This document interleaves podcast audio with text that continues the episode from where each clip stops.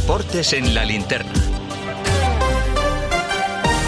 Cope, estar informado. Deportes en la linterna, Carlos Ganga, todo tuyo. Gracias Ángel. A las 9 juega la selección española femenina la semifinal de la Liga de Naciones contra Holanda en un fin de semana marcado por el incendio en Valencia. Se han suspendido los partidos del Valencia y del Levante. En el Real Madrid se ha lesionado Joselu, tres semanas de baja. Y ojo a Tebas porque dice que Mbappé tiene un 99% de posibilidades de fichar por el equipo blanco. Al Villarreal le ha tocado el Marsella en los octavos de la Europa League y ya tenemos a Rafa Nadal volando a Estados Unidos para reaparecer. Pero lo primero en este Deportes Cope son las chicas en busca de la Liga de Naciones y del billete olímpico para París.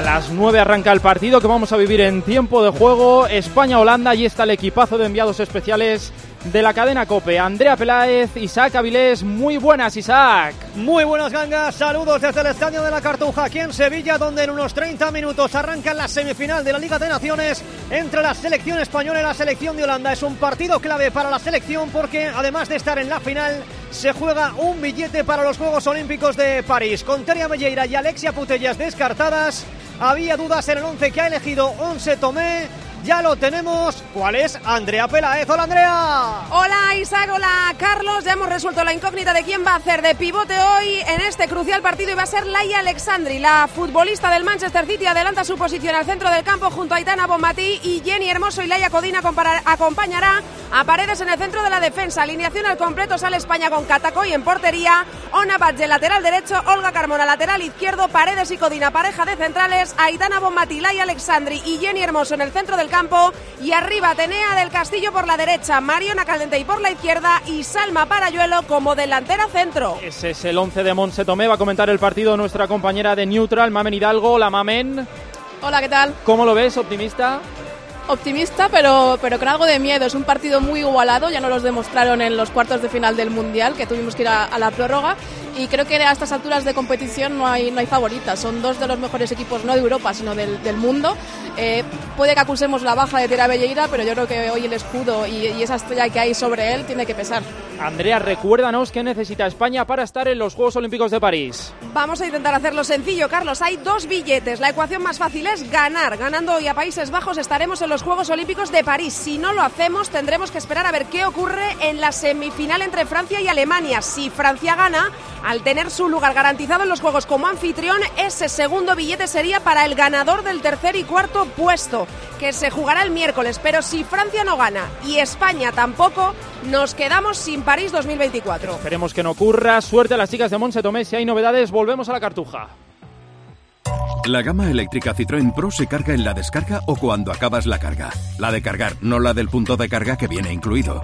Y cargado viene también tu Citroën Iberlingo desde 20.990 euros con entrega inmediata. Vente a la carga hasta fin de mes y te lo contamos. Citroën. Condiciones en citroen.es.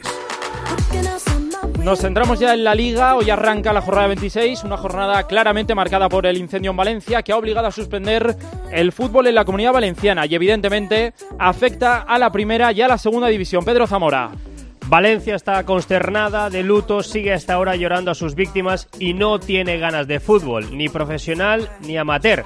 De hecho, la Federación Valenciana ha suspendido todos los partidos del fin de semana. La Liga ha hecho lo propio con el Granada Valencia y el Levante Andorra de mañana tras la petición solicitada esta mañana por los clubes valencianos. El Levante Ganga está especialmente tocado porque dos de los desaparecidos eran abonados del club Granota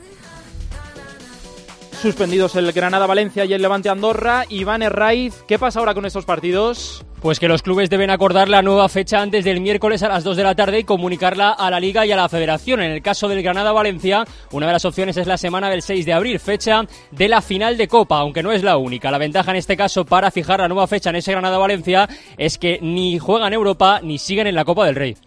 La Liga llega este fin de semana con el Real Madrid líder, segundo el Girona a 6 puntos, tercero el Barça a 8 y cuarto el Atlético a 11.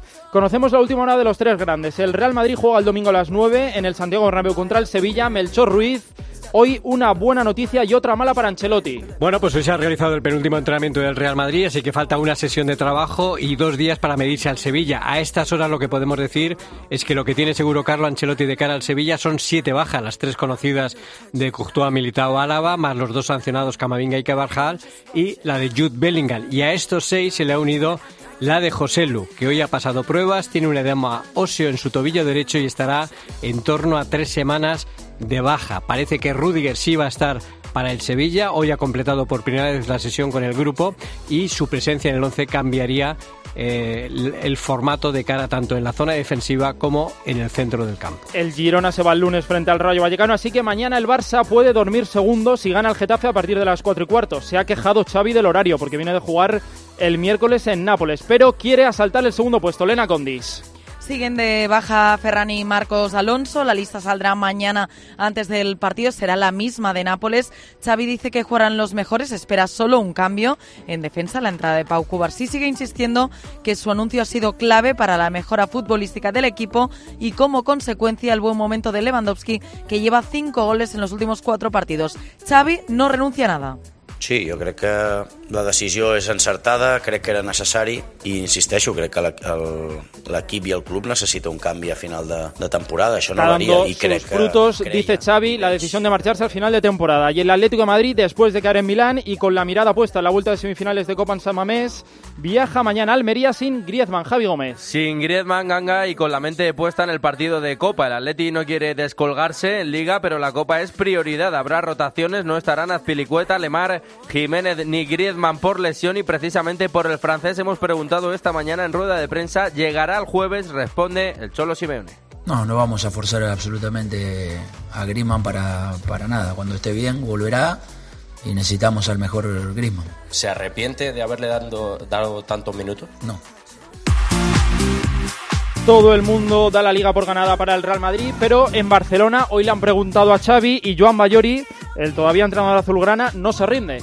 No, a pesar de los ocho puntos de ventaja que todavía le lleva el Real Madrid, del exigente calendario que tendrá que afrontar el Barça, sobre todo lejos de Montjuic, Xavi no se rinde, reconoce que está muy complicado, pero se aferra a que el equipo ha mejorado en los últimos partidos, sabe que no se puede fallar más y que toca hablar en el campo. Xavi. Hablamos mucho, para mí hablamos demasiado en rueda de prensa y lo que hay que hacer es ya eh, actuar. Creo que el equipo ha hecho un- una reacción muy buena y mañana es otro partido que no podemos fallar. Todos son finales de aquí a final de temporada si queremos optar a, a ganar tanto la Liga como la, como la Champions. Por lo tanto, mañana hay que plantearlo así. Como otra final de tres puntos importantísimos para seguir en la, en la carrera. El rival del Barça mañana es el Getafe de José Bordalás, que hoy ha elogiado a Xavi Gema Santos. Pues primero te cuento lo deportivo, que el equipo ya está en Barcelona, pero se ha quedado en Madrid Jordi Martín, que no ha podido recuperarse de sus molestias en el hombro, así que Bordalás ya no va a poder repetir 11. Y hoy hemos visto que se han quedado atrás las polémicas y el mal rollo de las etiquetas, de los parones, de las faltas, del sol, del césped.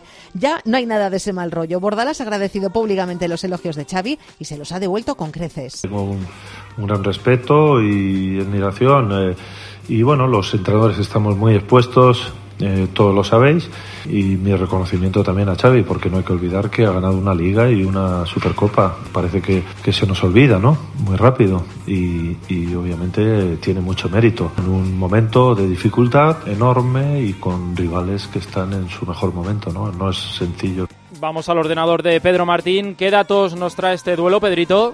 Pues mira, la tortuosa temporada del Barça empezó con un 0-0 en un partido en Getafe que duró 116 minutos, 26 minutos de añadido.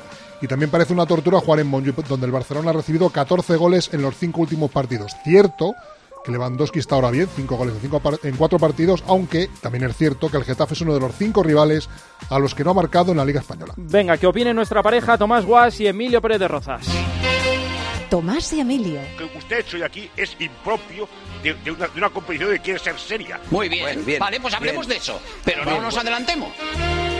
Emilio y Tomás. No, si es una, una noche estupenda. Sido el atraco más grande que yo he visto en los últimos años en las jornadas finales. Es vergonzoso. Vaya pareja. Dice Xavi que no van a tirar la toalla en la lucha por la Liga. ¿Debe el Barça centrarse solo en la Champions o hace bien en pelear todo y por supuesto también la Liga? Emilio, ¿tú qué dices? A ver, a ver, Charlie. ¿Qué dice el Big Data? Es vital que diga el Big Data. Pues claro, el, el, tiene que pelear por los dos títulos, solo faltaría, después de perder los otros dos que podía ganar, tiene que pelear. ¿Y para, por qué tiene un presupuesto de casi mil millones, 25 futbolistas? Pues tiene, no puede renunciar a nada, porque a nada se puede... Eh, eh, perder, eh, no tiene que agarrarse a lo que sea, no puede ser 4 0 de 4. Es imposible, tiene que pelear, tiene que pelear. El Big Data está con ellos. Creo que estás irónico, Emilio. ¿Y tú, Tomás, qué dices? Ah, está extraordinario. Hombre, a ver, es que no está para nada, querido. Montar un número cada 48 horas, este ya sería decisivo. Y además tiene razón Xavi. El líder, que eso no lo ha dicho, eh, siete bajas. O sea que hay un momento en que el Madrid, que yo digo, es que no, no que compita, está resistiendo. Entonces usted pruebe, elimine al Nápoles. Oye, y el fútbol afortunadamente es lo que es porque pueden pasar estas cosas. Que el Barça sea campeón, difícil, pero que lo pruebe, claro.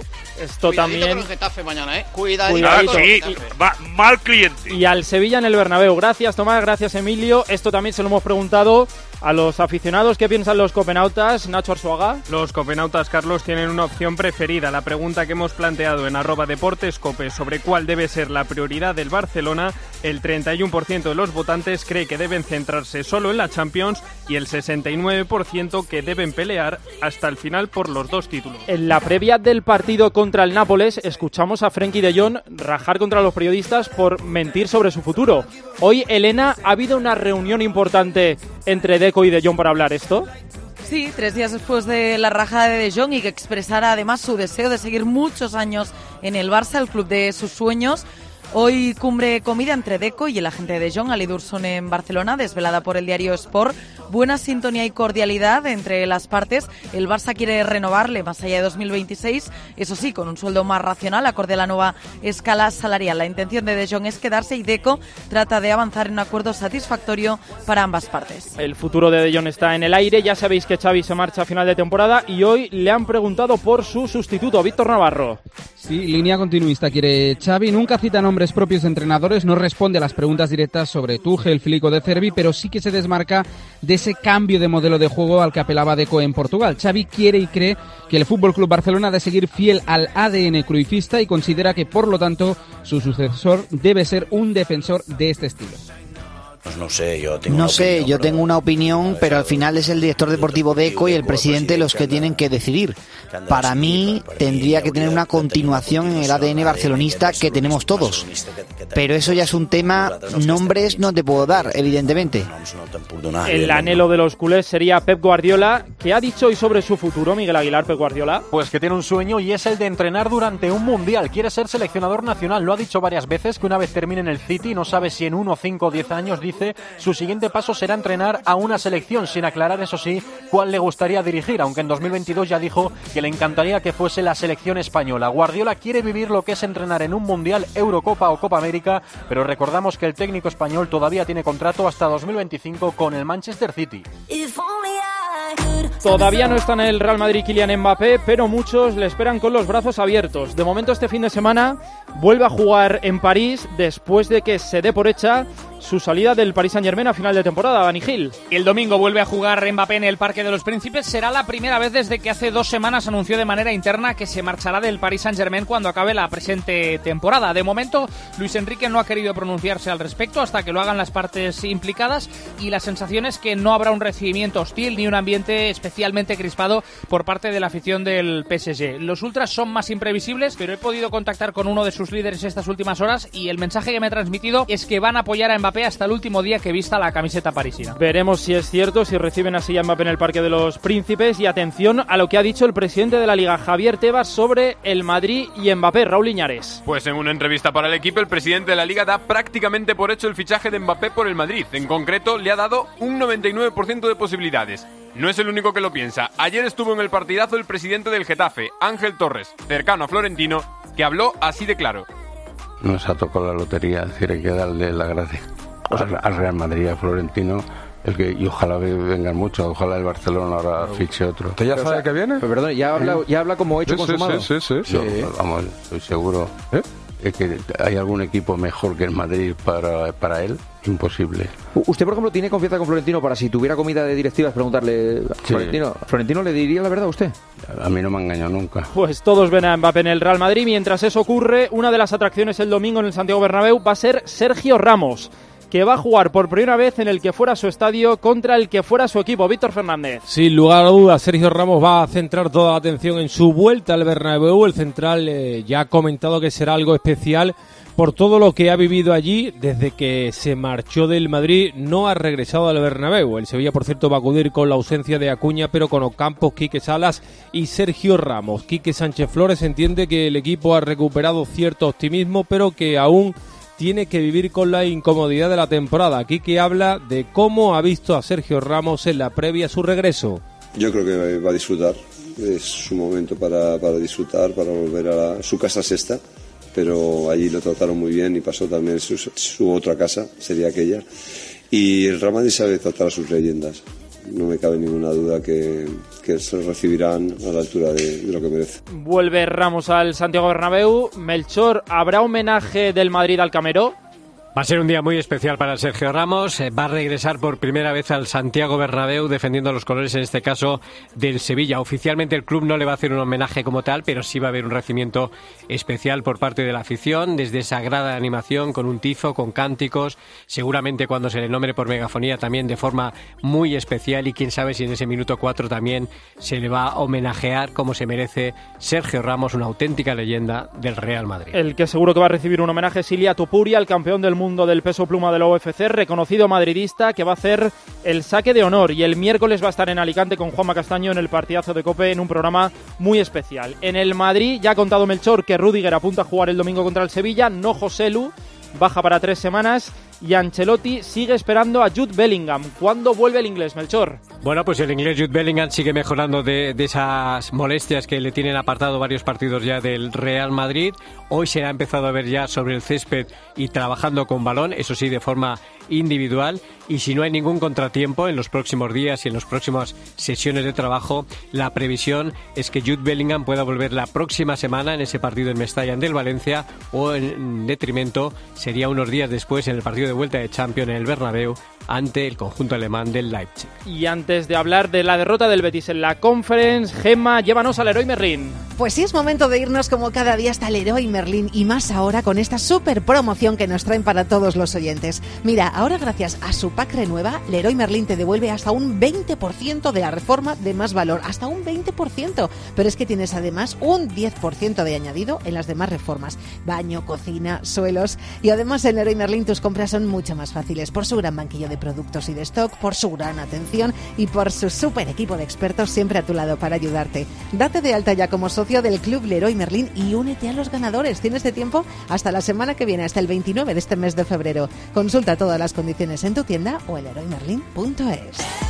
El que está en crisis en las últimas horas es el Betis Andrés Ocaña tras su batacazo en la Conference. Sí, ha hecho un daño terrible en el club, la verdad, dejar la competición europea de una forma tan traumática, posiblemente la más ridícula en la historia que tiene el Real Betis Balompié en Europa y sobre todo porque había mucha ilusión en intentar resarcir a una afición que estaba demandando de nuevo que el Betis diera la cara en el campeonato continental. Pellegrini de todas formas echa la culpa al club antes que al equipo. Yo ya lo dije en el mes de agosto, si uno cree que puede jugar en Europa con un central, es, es- es muy difícil. Es la misma cosa en este momento con seis o siete lesionados, con, cierto, con, con sin centrales también. Eh, son ventajas en Europa no se pueden dar. A ver, José Manuel Oliva, ¿de quién es la culpa de todo esto? ¿De Pellegrini, de los jugadores o de la directiva por la planificación deportiva?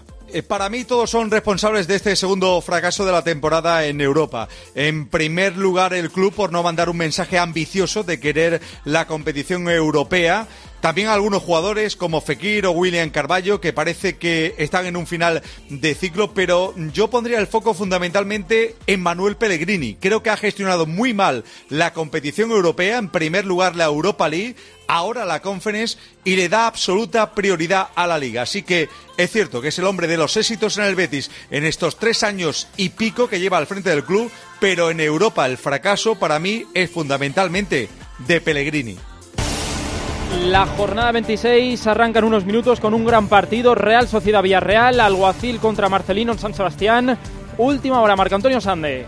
Merino y Zubeldia fuera del equipo titular de la Real, pero 11 muy competitivo, ¿eh? si tenemos en cuenta que el martes se juega el pase a la final de Copa del Rey. Manol con los Cubo, con Barrene, con Zubimendi, con Bryce y compañía. Cinco bajas en la eh, banda Donostierra, la más destacada la de Villarzábal.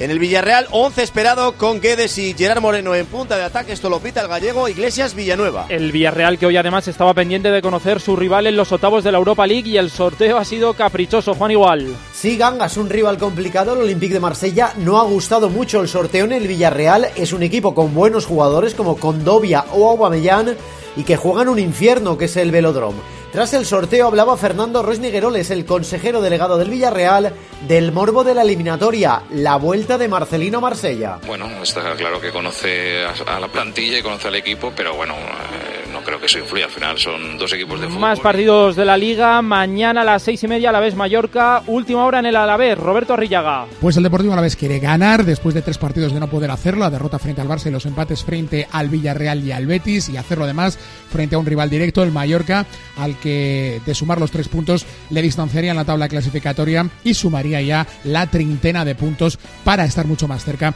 del objetivo que es la permanencia. Todos disponibles para los de Luis García Plaza, a excepción de la lesión de larga duración de Alexander. Noticias en el Mallorca, Jordi Jiménez.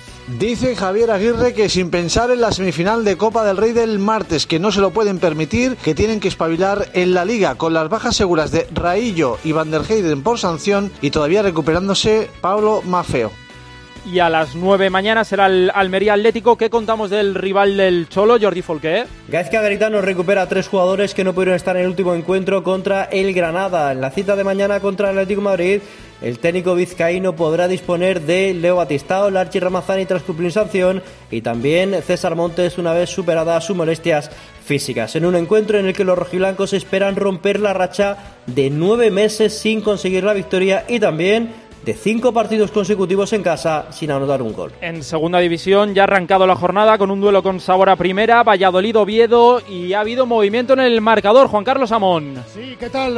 1-0 gana el Real Valladolid. Marcaba Moncho en el minuto 17 de esta primera parte después de una buena jugada tuya mía por la banda derecha, un centro al segundo palo y Moncho que remataba la red en el primer disparo del Real Valladolid a portería y en la primera acción que se terminaba con cierto peligro. 1-0 gana el Real Valladolid a minuto 21 de la primera parte. ¿Qué destacas, Javi Pascual, del resto de la jornada en segunda? El partidazo de la jornada, Carlos, lo viviremos en Ipurua entre el Eibar segundo y el Español, que es tercero. Además, el Leganés defenderá su renta en el liderato en Santander y doble duelo por la zona baja con el Alcorcón Tenerife y con el Amorebieta Albacete. La jornada acabará el lunes con el Mirandés Huesca. ¿Y a qué tenemos que estar pendientes por Europa, Bruno Casar? Pues mira, la jornada internacional ya la tenemos en marcha con el líder de la Bundesliga, el Leverkusen de Xavi Alonso, que va empatando a uno en el minuto 22 de la primera parte ante el Mainz. Siguiendo con la Bundesliga, destacamos mañana seis y media Bayern de Múnich, Leipzig.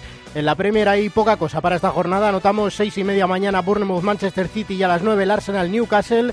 Para el domingo dejamos al líder en Italia, el Inter, que visita el Leche y como colofón al fin de semana, que sé que vas a estar muy pendiente, Ganga, domingo 9 de la noche, hora española, superclásico en Argentina, River Boca. Deportes en la linterna. Cope, estar informado.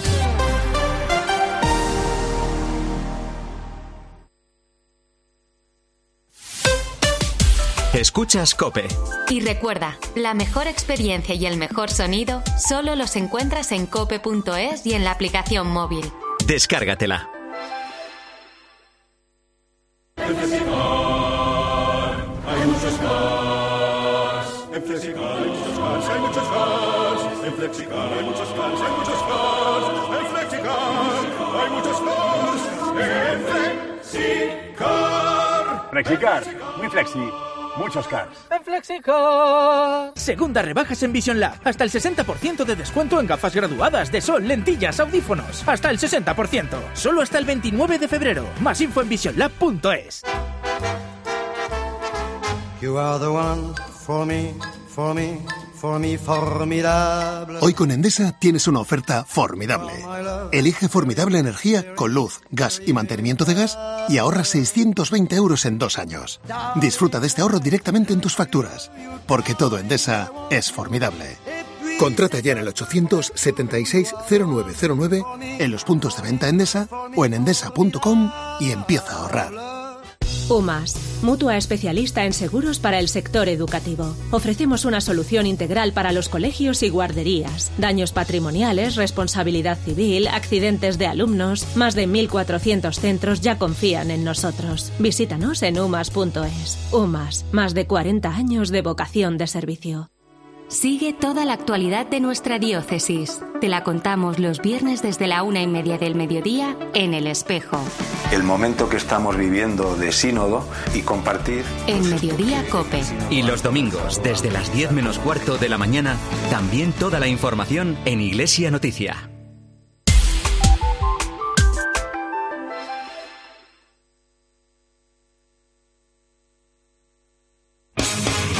Empezamos el polideportivo con una buena noticia. Nadal ya vuela hacia Estados Unidos para reaparecer. Miguel Aguilar. Sí, está volando en estos momentos dirección Estados Unidos. Ahí va a reaparecer el tenista español en un partido de exhibición en Las Vegas el próximo 3 de marzo contra Carlos Alcaraz. Por cierto, lo curioso es que Rafa Nadal se ha encontrado con Novak Djokovic en su vuelo hacia tierras americanas. Están volando juntos en estos momentos. Recordamos que a mitad de marzo empieza Indian Wells en California, donde ambos participarán. La semana que viene comienza el Mundial de Fórmula 1. Hoy punto y final a la pretemporada. Carlos Miquel. Sí, lo ha hecho con el mejor tiempo de nuevo un Ferrari. Leclerc, eso sí, con una rueda que no vamos a ver en la próxima carrera en Bahrein, por delante de Verstappen. Y eh, bueno, eh, y sobre todo hemos visto un eh, Fernando Alonso que ha terminado octavo, pero que sería cuarto con el neumático más blando que veremos, en la primera carrera del año. Y un Carlos Sainz que hoy ha terminado décimo, pero que ojo, ha sido el más veloz en todos los test, en todos los tiempos que hemos vivido este fin de semana. Escuchamos a Fernando Alonso que dice que más o menos esto lo tiene ya ganado Verstappen. Pienso que hay 19 pilotos ahora mismo en el paddock que creen que no ganarán este mundial. Pasa así en el 99% de tu carrera. Es un deporte brutal en este aspecto. ¿Qué conclusiones, Carlos, sacar de esta pretemporada? Bueno, la conclusión es que Ferrari está en su mejor momento desde que se cambió el reglamento y empezaron los coches ala y que va a ser la gran alternativa a Red Bull y que hay que ver lo que ha cambiado Aston Martin de correr ayer con Stroll en la hora dulce de la pretemporada a hacerlo con un Fernando Alonso que está como cuarto o quinto coche, pero al menos cerca y desafiando a Mercedes y a McLaren. Baloncesto, la España de Escariolo empieza con derrota al camino hacia el Eurobásquet, eso sí, en el regreso de Ricky Rubio a Pilar Casado. Sí, y de hecho la selección ha entrenado en Guadalajara ya esta tarde tras esa derrota de ayer, pendientes de Joel Parra, que sigue en la concentración, ha hecho bicicleta después de sufrir ayer un leve esguince de tobillo. Mañana se decidirá si viaja a Bélgica para el segundo partido de esta ventana. Ayer, como decías, la gran, la mejor noticia sin duda fue la vuelta a las canchas de Ricky Rubio. Estas eran las impresiones después del partido. Bien, casi como un rugby, muchos nervios, pero bueno, al final es baloncesto. Es como aprender a volver a aprender a a andar en bicicleta. Bueno, en el Barça bicicleta. renueva Bessel hasta 2026 y ya está aquí el Parra Center Rubén porque ha vuelto la NBA. Con homenaje a Julio Iglesias, la vida sigue igual. Los Celtics ganaron en Chicago y continúan siendo el mejor equipo de la liga. Y los tres principales favoritos al MVP siguen tirando de sus equipos. Doncic de Dallas para ganar a Phoenix, Jokic de Denver para imponerse a Washington y Cedric Gilgeous Alexander de los Thunder que derrotaron a los Clippers. El ciclismo Erifrade que ha pasado hoy en la segunda etapa de Gran Camino en Galicia y en el Tour de los Emiratos Árabes. En su segundo día de competición, el primero en el que valían los tiempos, con lluvia y viento en la Ribeira Sacra, Jonas Vingegaard, el actual ganador del Tour, lanzó dos ataques en los últimos 8 kilómetros para acabar ganando en solitario etapa y liderato en Chantada, donde Egan Bernal entró segundo a 28 segundos y en el tercer sprint en cinco etapas del UAE Tour, el neerlandés del Bisma Olaf Koig ha roto el dominio de Tim Merlier, continúa como líder Bain, Pello Bilbao es quinto a 22 segundos. Atletismo Gil pendientes de una cita importante en Madrid. La de Gallur, que cierra el World Indoor Tour, justo la última cita antes del Mundial Bajo Techo de Glasgow. Muy buena entrada en Gallur, 12 medallistas eh, mundiales sobre la pista. Lo siguiente, 21 a 10, Asier Martínez en las vallas. Ojo a la marca de Jordan Díaz en el triple, segundo en la clasificación del año. Balonmano, ayer ganó el Barça en la Champions y se acerca a los cuartos. Ahora Malvar toca jornada en la Soval. Sí, Liga Sobal, decimonovena jornada en juego, 21 minutos del primer tiempo, Ademar de León 11, Anaitasuna 6, mañana destacan Cuenca, Torrelavega, Cangas, Nava y el domingo Vidasoa, Logroño. Está a punto de arrancar el España-Holanda en la Cartuja, última hora, Avilés, Andrea. Bueno, pues ya están las 11 futbolistas de las dos selecciones de España y de Holanda en el terreno de juego. Enseguida se va a guardar un minuto de silencio por las víctimas del incendio de Valencia. Todo preparado aquí en la Cartuja. Pues ahora vivimos este partido entre España y Holanda, muy importante para que España esté en la final de la Liga de Naciones y también en los Juegos Olímpicos de París. Ahora puedes elegir escuchar tiempo de juego con Eric Frade con este partido entre España y Holanda y el de la Real Sociedad y el Villarreal que abre la jornada 26 en Primera División y si no, pues te puedes quedar en la linterna escuchando Ángel Expósito y la última hora del incendio en Valencia. Gracias por estar ahí. A las once y media vuelve el deporte con Joseba Larrañaga en el partidazo de Cope. Adiós.